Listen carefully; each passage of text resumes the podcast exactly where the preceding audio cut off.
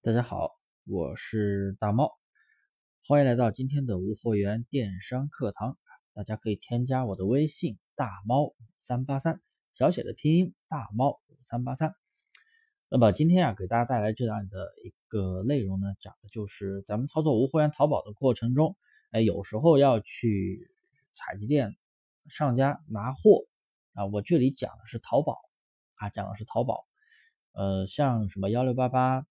的那个，或者是你的其他的货源，那就看相关的一些指数啊。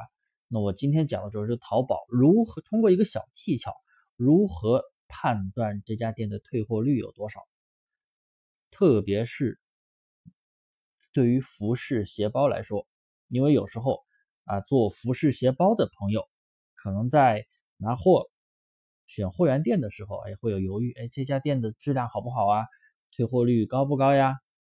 哎，材质是否货不是否货是否对版呀？哎，大家肯定都会去考虑这个问题。那么怎么样去通过一个小技巧去看呢？好了，不卖关子啊，咱们继续。很简单，咱们直接在电脑上或者手机上点击立即购买，在你找到的这家货这里。啊，前提是他没有送运费险。一般服饰鞋包那种大店卖的特别多的，他们一般没有运费险啊，一般不会送，都是自己购买。然后呢，你就直接点击购买，然后进入到订单页面，就可以看到运费险的金额。我们通过运费险的金额大小来判断这家店的退货率有多少。因为以前通过千牛的窗口是可以直接看到。啊，店铺的退货率、那个评价管理都可以看，后来是看不到了。所以啊，通过这个运费险的订单金额，因为运单险的订单那个订单金额越大，说明这家店的退货率越大。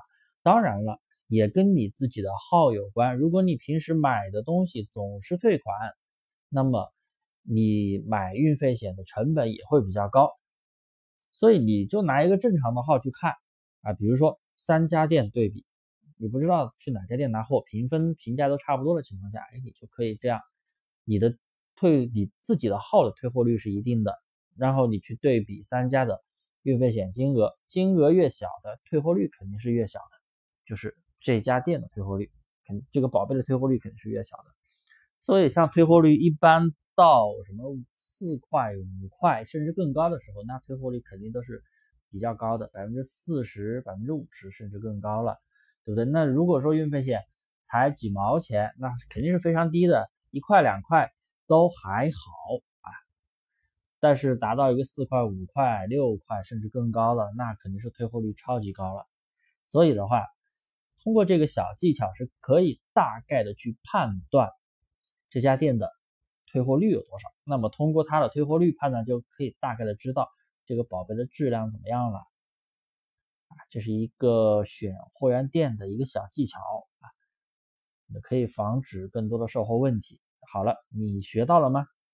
今天的课呀就到这里，大家可以添加我的微信大猫五三八三大猫五三八三，有问必答，欢迎添加，欢迎咨询。